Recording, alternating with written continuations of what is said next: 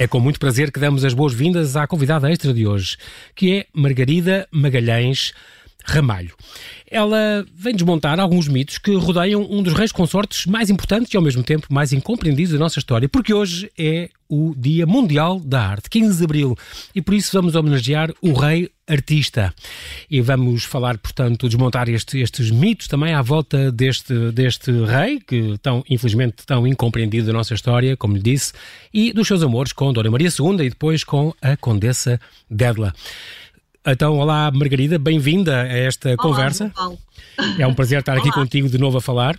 Vou, é vou... Agora de uma forma diferente, mas Exatamente. engraçada mesmo. Ela, a Margarida é historiadora de arte, é investigadora e vem então falar deste, deste rei que, que ainda é bastante desconhecido e malquisto, digamos, da nossa história. As pessoas têm umas uh, ideias muito erradas. Eu não diria que ele era malquisto, atenção, eu acho As pessoas não compreendem, nunca compreenderam muito este, ah. estas ligações dele e acham que, que foi quase uma traição. Eu ouvi falar Sim. já muita coisa sobre a vida dele que não corresponde nada à verdade, mas eu quero te fazer uma surpresa, Margarida, que é então esta. Diz. 15 de Abril, hoje. Sim. De mil, estamos em 2020. Sim, senhora. Faz hoje, precisamente hum. neste dia, precisamente a esta hora, 160 anos, Uau. que no Teatro Nacional de São Carlos se cantava um baile de máscaras, a ópera de Verdi. Ah.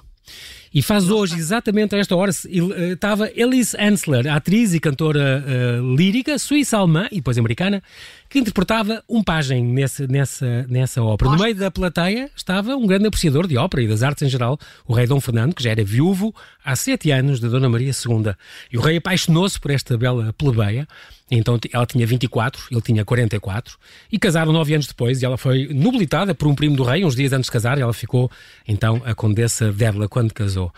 Muito bem, e portanto, é hoje, é, não podia ser mais bem escolhido este, este todos os astros que conjugaram para. Todos os astros conjugaram. Exatamente. Até para, porque essa, essa, essa ópera, essa intervenção que ela faz na, no baile de máscaras é, é considerada na altura uma. É, é, chegam os críticos a dizer que de facto a voz dela parecia feita, que aquele papel do Oscar era, parecia desenhado para ela, porque uhum. de facto ela faz imenso sucesso nessa, nessa, nessa ópera e, uhum. e noutras que ela faz em Lisboa.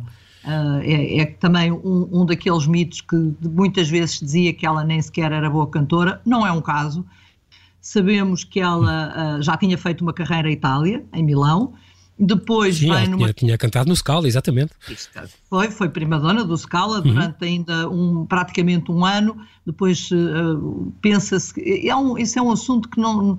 É pouca coisa que sabe sobre porque é que ela regressa de repente a Boston, presumivelmente. Uh, num, dos li num livro que saiu aqui há uns anos, da Teresa Rebelo, ela refere que o pai, que tinha vindo com ela para Lisboa, uh, disparado, para, para a Europa, uhum. uh, estaria doente ou teria tido um problema grave e essa seria a razão. É possível, nós nunca conseguimos perceber o que é que acontece a este pai, sabemos que ele morre, mas nem sabemos como nem quando. O que é facto é que ela, mais tarde, em 59, vem para, para o Porto, numa, integrada numa companhia italiana, da lá no Vila.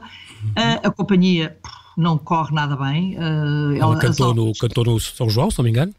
Exatamente, as óperas são óperas muito conhecidas, as pessoas, o repertório já era um bocadinho gasto, a maior parte dos cantores não era grande coisa, uhum. as críticas são sempre, bo as boas críticas são para ela, uh, Elise Ensler, embora nem sempre a coisa também corra bem, e depois, por causa de uma, de uma cantora de, de São Carlos que adoece, ela é a única que vem contratada para vir para São ah, Carlos okay. e é, é, por aí que depois ela vai cantar uh, em várias coisas e que o, o Dom Fernando vai conhecer e não sei se ele terá apaixonado propriamente na ópera ou se é uma coisa um bocadinho posterior, porque o Dom Fernando tinha sempre por hábito convidar o, os artistas de renome, aqueles que de alguma forma se notabilizavam, convidava-os para saraus privados uhum. do Palácio das Necessidades saraus esses a que até inclusivamente o Rei Dom Luís e a Rainha Dona Maria Pia, enfim, todos poderiam assistir.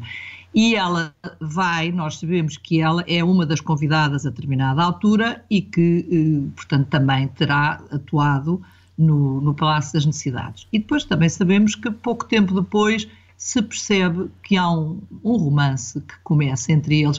E eu aí acho que era muito importante também perceber uma coisa, como tu disseste e muito bem, o Dom Fernando já era viúvo há uma quantidade de anos. Uhum. Ele teve um homem, eu admiro imenso este Dom Fernando por variedíssimas razões, sobretudo do ponto de vista uh, daquilo que ele defende, o património português, que Exatamente. nós muitas vezes temos tanta dificuldade em defender e parece que temos uma um quiprocó estranho para aquilo que é nosso e que é de, de não ligar e, e deixar cair e, e, deixar estragar. E, não, e não, não podemos deixar de, de, lembrar que Dom Fernando é quem faz o primeiro grande restauro da batalha, é quem evita que a custódia de Belém seja é derretida. Entre outras coisas, uhum. em que o, o, o arranque da, das obras também dos Jerónimos, enfim, é um homem que se preocupa imenso com o património que se preocupa imenso com este país, que não é o dele, mas que, para além dessa parte, devia ser uma pessoa encantadora. E isso uh, é uma coisa que, que se percebe uh, numa série de, de escritos e de, e de, coisas que nós temos tido acesso, e percebe-se que ele era uma pessoa encantadora. E, para além disso, é um homem cheio de sorte, porque nós vamos constatar que ele consegue uma coisa extraordinária: consegue ter dois casamentos felizes. Ele Incrível. foi Exatamente. com a Rainha Dona Maria II, ele tem um desgosto enorme quando ela morre. Uh, escreve uh, a várias pessoas da sua família, nomeadamente ao Duque Ernesto II de Coburgo, primo dele, em que ele diz-lhe qualquer coisa como chora comigo porque morreu a mulher da minha vida, a pessoa que sem ela não sou nada. Ele de facto tinha uma ótima relação com a Dona Maria II, mas uhum.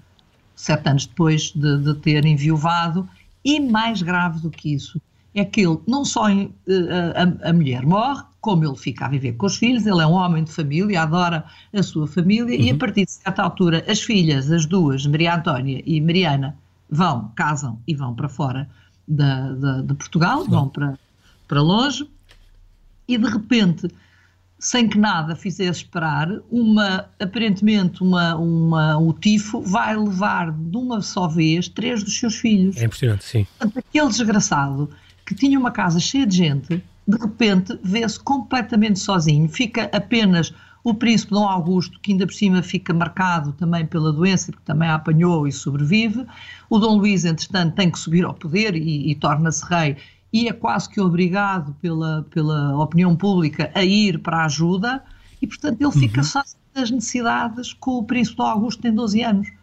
Portanto, de repente, a entrada desta jovem, 20 anos mais nova, americana, com uma, uma cabeça mais arejada, com o mesmo amor que ele pela... Pelas artes pela, todas, em geral, porque ela também artes, era... Uh, exatamente, e pela natureza. Ela será o grande exatamente. braço direito do rei na construção da pena. Isso é uma coisa que nós temos, entre outras, e temos muita coisa para agradecer à Condessa dela, e essa é uhum. é uma delas. Uh, tudo o que ela faz para, uh, para a arborização do Palácio da, da, do Parque da Pena, ela praticamente tem tudo a seu encargo, ela que está constantemente a escrever ao cunhado e à irmã, a pedir que mandem plantas e depois pede que não mandem as plantas porque eles não sabem mandá-las na altura certa, elas morrem ou chegam aqui todas secas, melhor é mandar as sementes e que as sementes é muito mais fácil. Ela, tinha, ela aliás, é responsável por ter introduzido uma série de espécies herbóreas no parque vindas da América do Norte. Ela tinha um cunhado que era silvicultor, este John Slade, que lhe manda não, imensas... Era, peço desculpa, mas não era, ele era médico.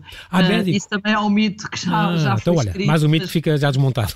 Não, é um, é, ele era médico e, e ela e, e, só que é um homem que também gosta muito de, de plantas é um, assim, portanto, um, um botânico amador, é um, digamos estuda imenso e está constantemente ela, mas ela está constantemente a pedir que lhe mandem as, as, as sementes disto, daquilo e daquele outro é engraçado, porque inclusive, por exemplo as nogueiras Uh, nós temos imensas nogueiras, mas uhum. se calhar não havia muito nesta zona. Então ela pede nogueiras de todas as espécies, todas as variedades. Uh, depois pede barricas com maçãs, porque o Dom Fernando adora maçãs e há uma série de, de, de, de, categorias de maçãs que não existem cá. Isto porque, entretanto, já me estou a adiantar na conversa. Sim, sim, sim. Nós agora, aliás, temos que. A, lidar com, com um espólio muitíssimo interessante uhum. que estava nos Estados Unidos, na família de lá, e, e, que, nós, e que a Parques de Sintra, uh, graças a Deus, uh, comprou uh, e que está a ser, estou agora a estudá-lo, a começar a estudá-lo e estou a começar a ler estas cartas todas e toda esta documentação. Já vamos saber muito mais sobre isso, Margarida. Agora, neste momento, temos só que atualizar aqui a informação e já voltamos Acho... então à conversa, está bem? Então, até já.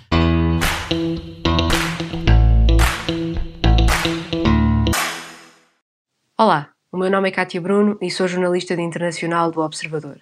A pandemia de Covid-19 afeta o mundo inteiro e nós no Observador tentamos mostrar isso mesmo. Desde que o novo coronavírus se espalhou, já entrevistei a diretora do laboratório de um hospital em Milão, um angolano de quarentena num quarto de hotel, um especialista britânico em catástrofes e até alguém que já entrou em hospitais na Coreia do Norte.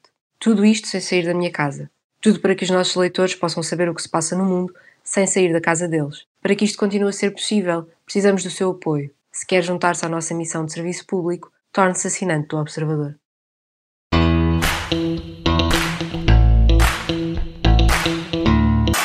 Voltamos aqui à conversa com a investigadora e historiadora de arte Margarida Magalhães Ramalho, que nos está a falar do rei, hoje, que é Dia Mundial da Arte, do rei artista Dom Fernando II e dos seus amores com Dona Maria II e depois a Condessa Derla. Margarida, continuas connosco?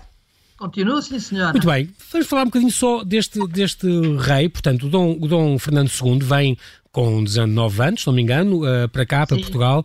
Ele. Uh, mandou, ele, portanto, tinha uma grande eh, paixão, ficou com uma grande paixão por esta Dona Maria II, a sua mulher, uma grande paixão também por Portugal, como tu disseste muito bem, não era sequer o país dele, mas ele teve esta grande paixão. Dizem que ele era muito, primeiro, dizem que ele era católico, não sei se isso era verdade, se não. É verdade, é, ele, o, o, é engraçado, porque o, o pai do, do, Dom Fernando não estava, uh, é, faz parte dos meandros da política. Uhum. Uh, de alguma forma, era uma família protestante, mas de alguma forma, uh, em algumas famílias protestantes, estamos a falar de famílias com possibilidades de serem famílias reais, uh, de vez em quando tinham alguns uh, elementos católicos para poderem casar depois com, com outros membros de famílias reais que fossem católicas. Ah, pronto, okay.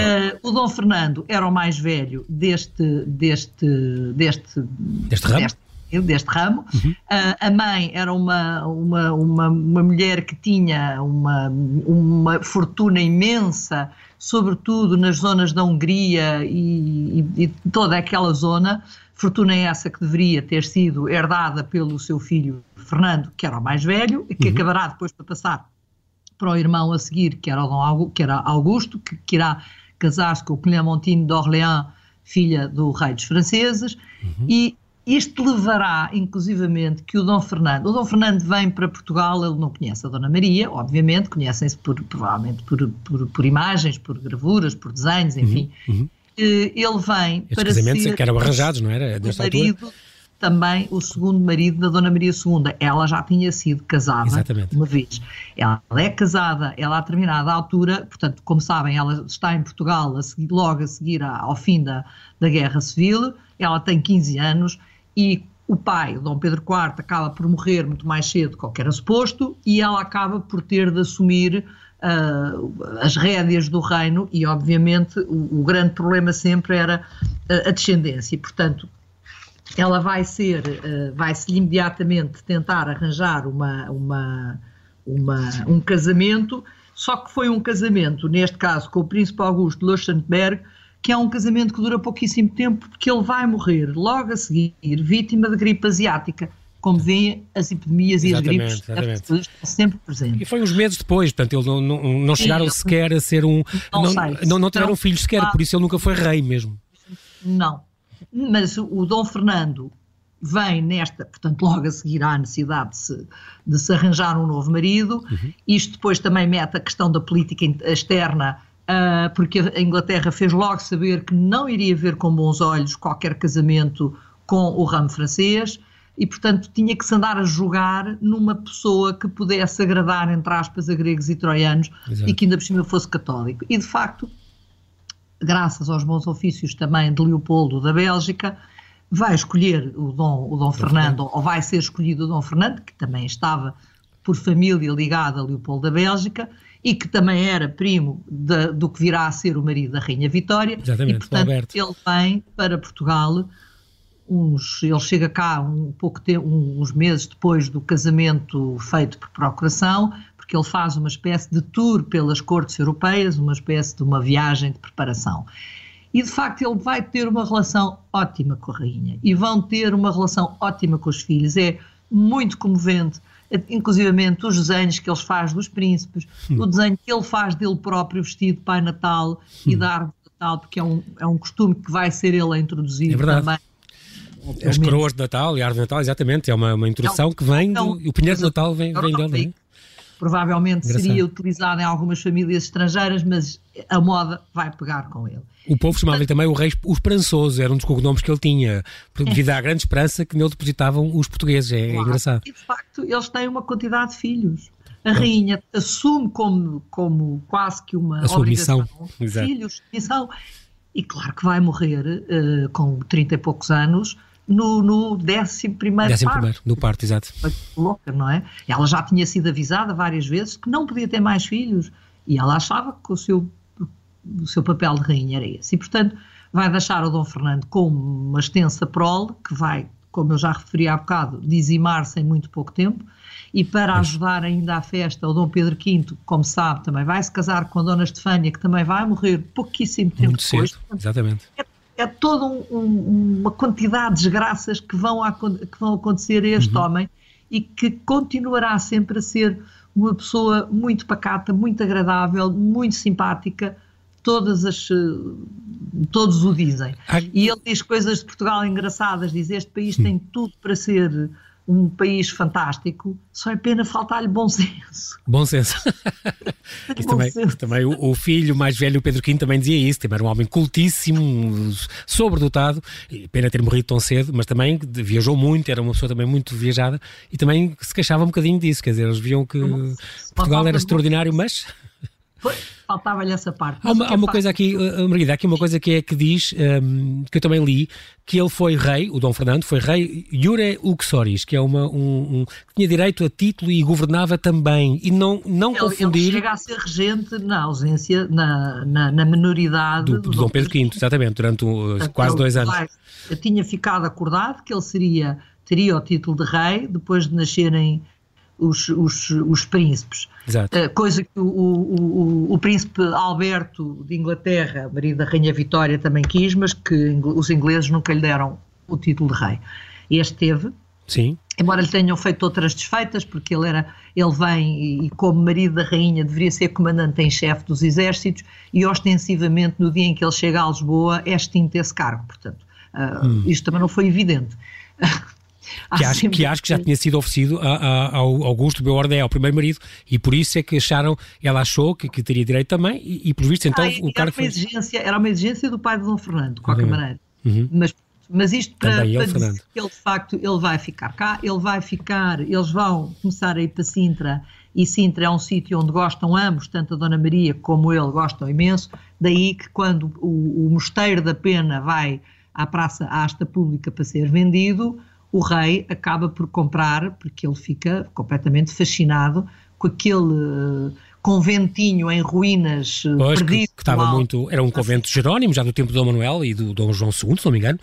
É feito, o, o, o convento é feito supostamente para agradecimento da chegada de Vasco da Gama à Índia, porque estaria Dom Manuel uh, em Sintra quando viu chegar, ou quando chegaram as, as naus que tinham a notícia, e daí a construção do, do pequeno cenóbio lá em cima. É preciso dizer Já. que este, este Margarida impôs dizer que este Palácio da Pena, que foi uma obra dele uh, uh, de raiz e que mudou o projeto algumas vezes e, portanto, e chegou àquele Sim. que, no fundo, é também uma grande homenagem ao nosso património, porque ele tem ali uh, coisas que, que, que, vai tirar do Convento claro. de Cristo, dos Jerónimos, de, de vários sítios. Sem dúvida. E, no é entanto, uma, é uma coisa sempre ouvi dizer.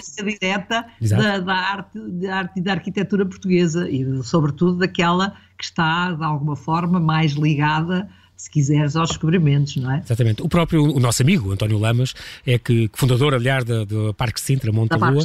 Exatamente. Ele não foi fundador da Parques de Sintra, atenção. Ah, não? Uh, o António Lamas, não. A Parques de Sintra começou, se eu não me engano, em 2000. Okay.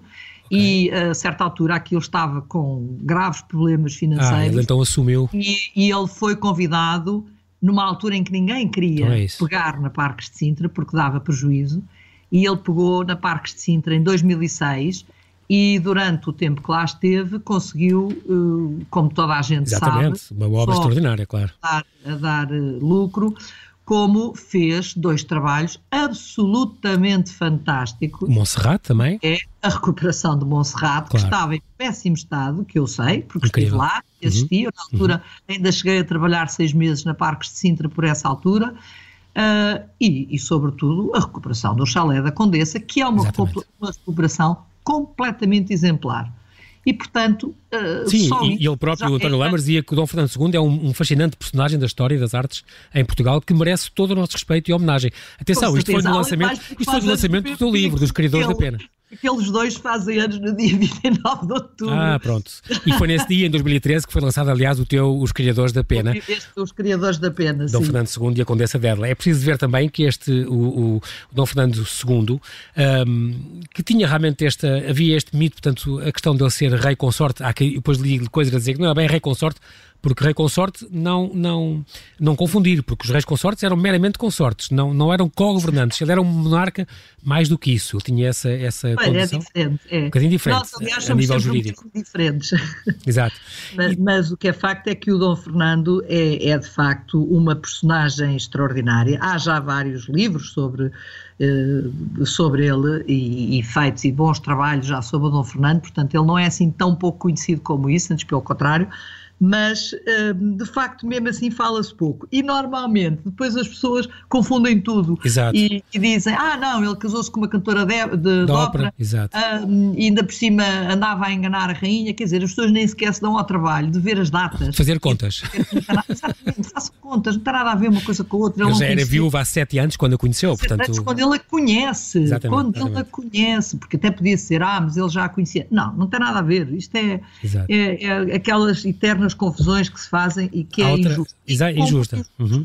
A forma como a Condessa Dédla foi e tem sido tratada durante imensos anos como quase que uma megera e ela de facto é uma mulher absolutamente, uh, é para já uma mulher muitíssimo interessante, é uma pessoa que tem uma vida muito complicada, eu diria que ela tem, passa bastantes situações complexas na vida dela e apesar de tudo nunca se ouve esta mulher dizer mal da família real em público, que não a tratou assim tão bem como isso, embora, também devo dizer, que nesta documentação se percebe que a ligação e a proximidade da, do Dom Luís e da Rainha Maria Pia, enquanto o Dom Fernando é vivo, é uma proximidade bastante grande.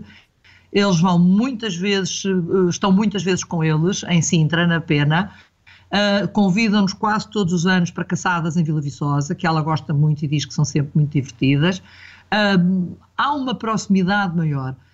Eu acho que tudo, tudo azeda depois da morte do rei. Uh, e, sobretudo, por causa do testamento, em que o rei deixa aquilo que, por lei, a lei lhe permitia deixar à mulher, à uhum. mulher legítima, ainda por cima, porque o Palácio da Pena, quer se queira, quer não, tinha sido pago do bolso do rei. Portanto, era a casa dele, era uma casa privada, não era um palácio do Estado. Uhum. Depois veio a ser um palácio do Estado, porque o Dom Carlos, já como rei, é que acaba por resolver esse problema, comprando ou dando autorização a que o governo compre o palácio uh, e toda, a, toda a parte do parque e que seja comprado para, para ficar na posse do Estado. Porque aquilo era uma casa privada, era a casa do Dom, do Dom Fernando e da Condessa, uhum. porque a Rainha, a rainha Dona, a Dona Maria II nunca viveu lá. Quem viveu lá sempre foi, foi a, a Condessa Dédla, não foi Exatamente.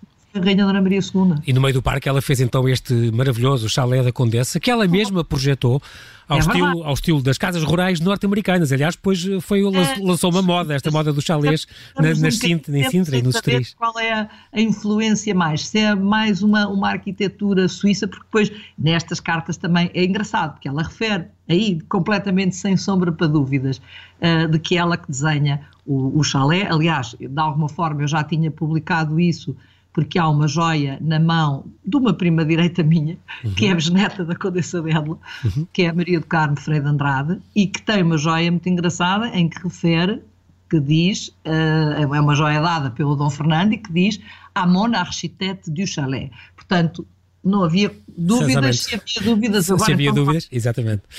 É, é, impressionante que ela também, um, uma coisa muito, muito curiosa, ela então, nessa altura, depois de vender ao Estado uh, uh, o Parque e o Palácio e o Parque da Pena. E houve, vendo com desgosto. Houve uma grande contestação popular também contra, contra esse legado e ela também se desfez é, disso, o, claro. A eterna mesquinheza e a, e, a, e a, É uma coisa, eu, eu, eu, não, eu gosto imenso de ser portuguesa e, e adoro Portugal, acho que é um país fantástico, uhum. não trocava por nenhum. Mas, de facto, há coisas em que nós somos muito mesquinhos e preconceituosos.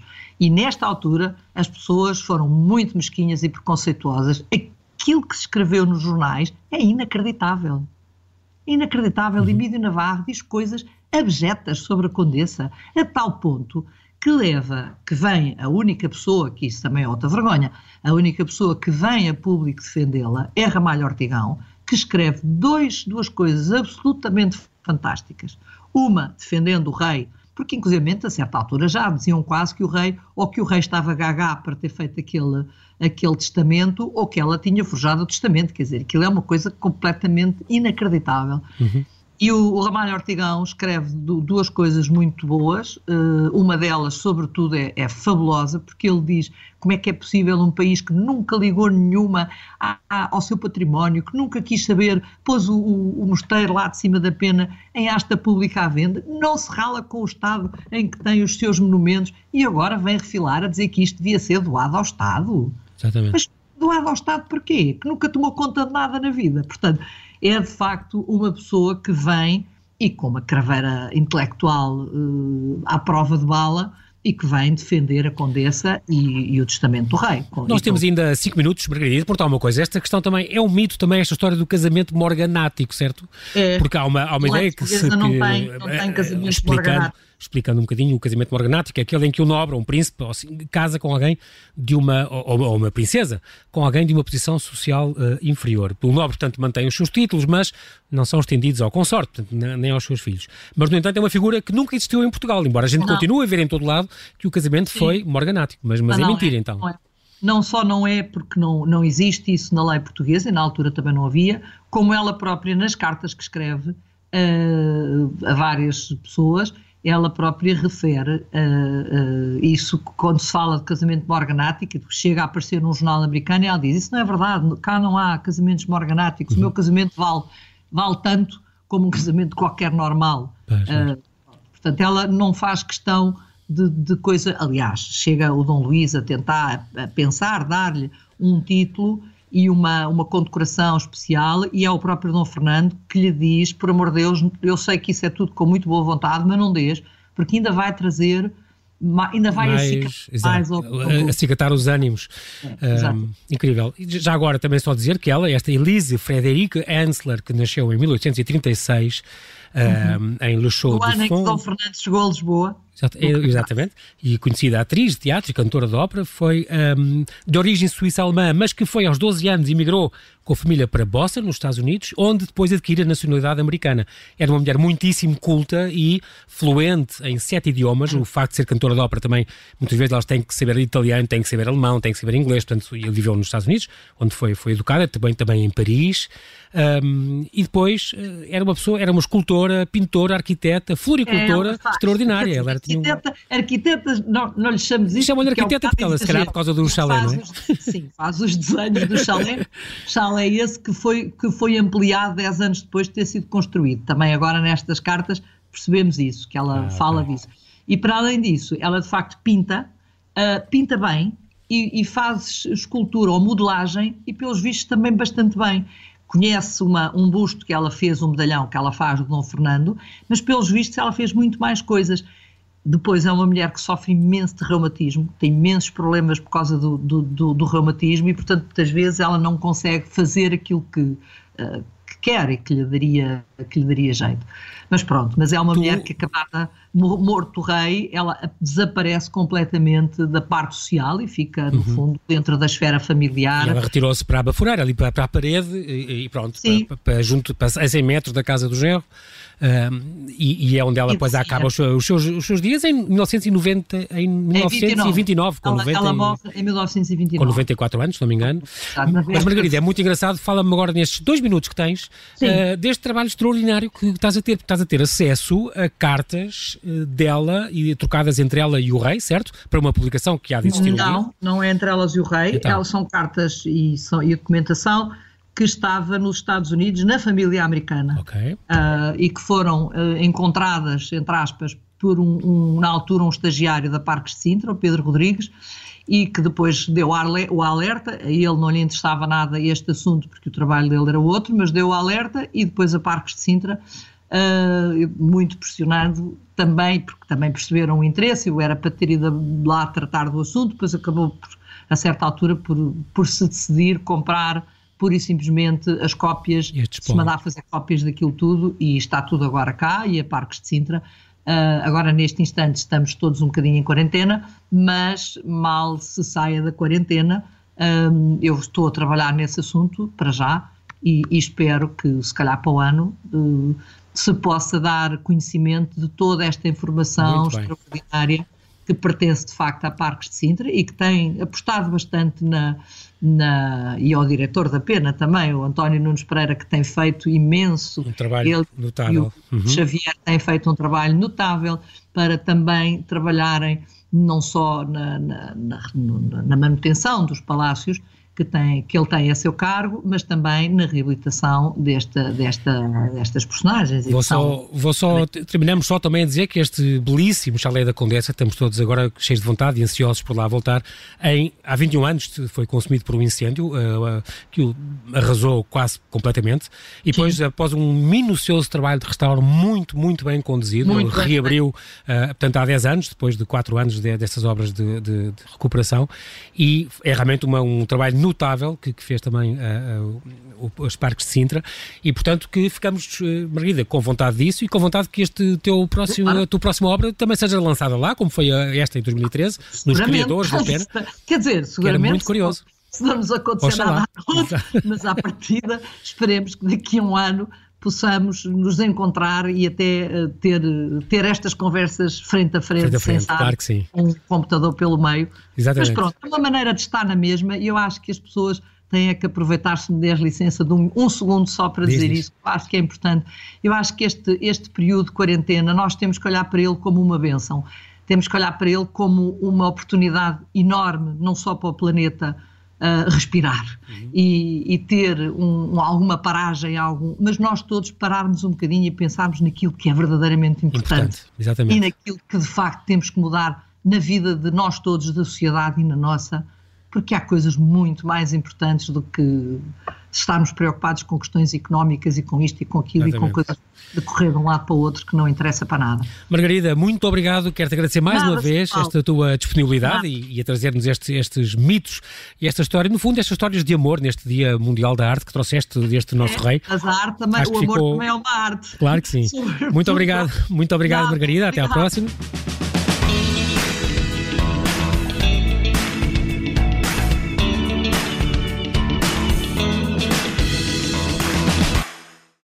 Obrigada por ter ouvido este podcast. Se gostou, pode subscrevê-lo, pode partilhá-lo e também pode ouvir a Rádio Observador online em 98.7 em Lisboa e em 98.4 no Porto.